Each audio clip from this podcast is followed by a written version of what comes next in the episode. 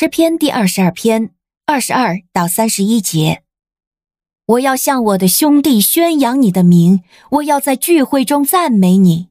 敬畏耶和华的人呐，你们要赞美他；雅各所有的后裔呀，你们都要尊敬他；以色列所有的后裔呀，你们都要惧怕他，因为他不轻看、不厌恶受苦的人的痛苦，也没有掩面不顾他。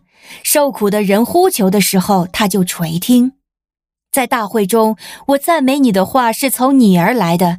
在敬畏耶和华的人面前，我要还我的愿。受苦的人必吃得饱足，寻求耶和华的人必赞美他。愿你们的心永远活着。地的四极都要纪念耶和华，并且归向他。列国的万族都要在他面前敬拜。因为国度是属于耶和华的，他是掌管万国的。地上所有富足的人都必吃喝敬拜，所有下到尘土中不再存活的人都在他面前屈身下拜。必有后裔服侍他，必有人把主的事向后代述说。他们要把他的公义传给以后出生的民，说明这是他所做的。您现在收听的是天赋爸爸说话网。神所赐的迦南美地是流奶与蜜之地，上帝的话语比蜜还要甘甜呢。我是拥蜜使者永恩，我是蜜蜜，让我们一起在天赋的话语里勇敢探蜜，蜜得甘蜜，得蜜得利得胜。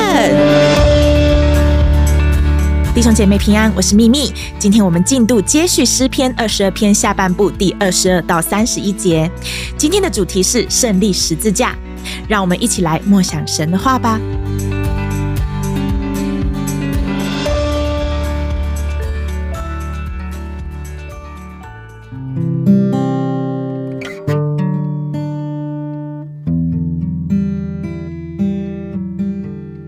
我们看到诗篇二十二篇，这是大卫的诗，交与灵长，采用当时的人所熟悉的朝露古调来呈现。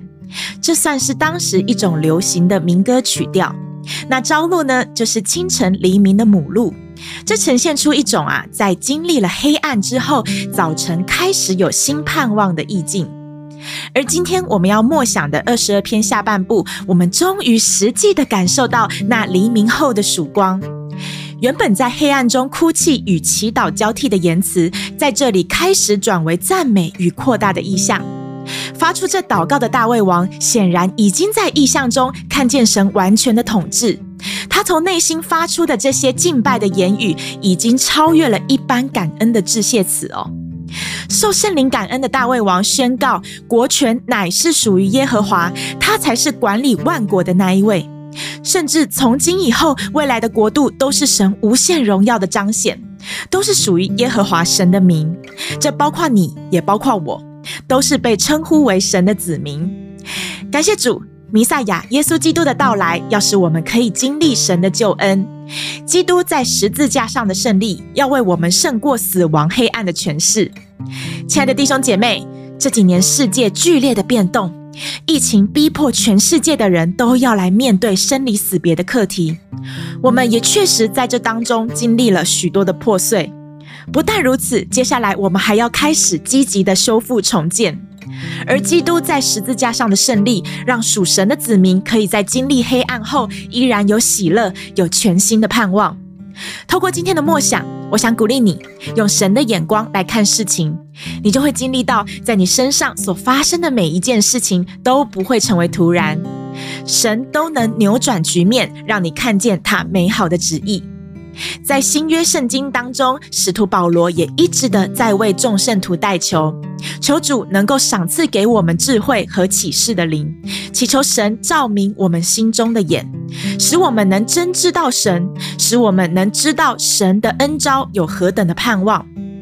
哈利路亚！愿我们都能效仿大卫王，喜乐的来赞美神，用这一生来成就神国度荣耀的彰显。让十字架上的胜利成为你生活中前进的动力。祝福你的一生在基督里蒙福，愿你的心在主里面永远的活着。阿门。奉主的名祝福你。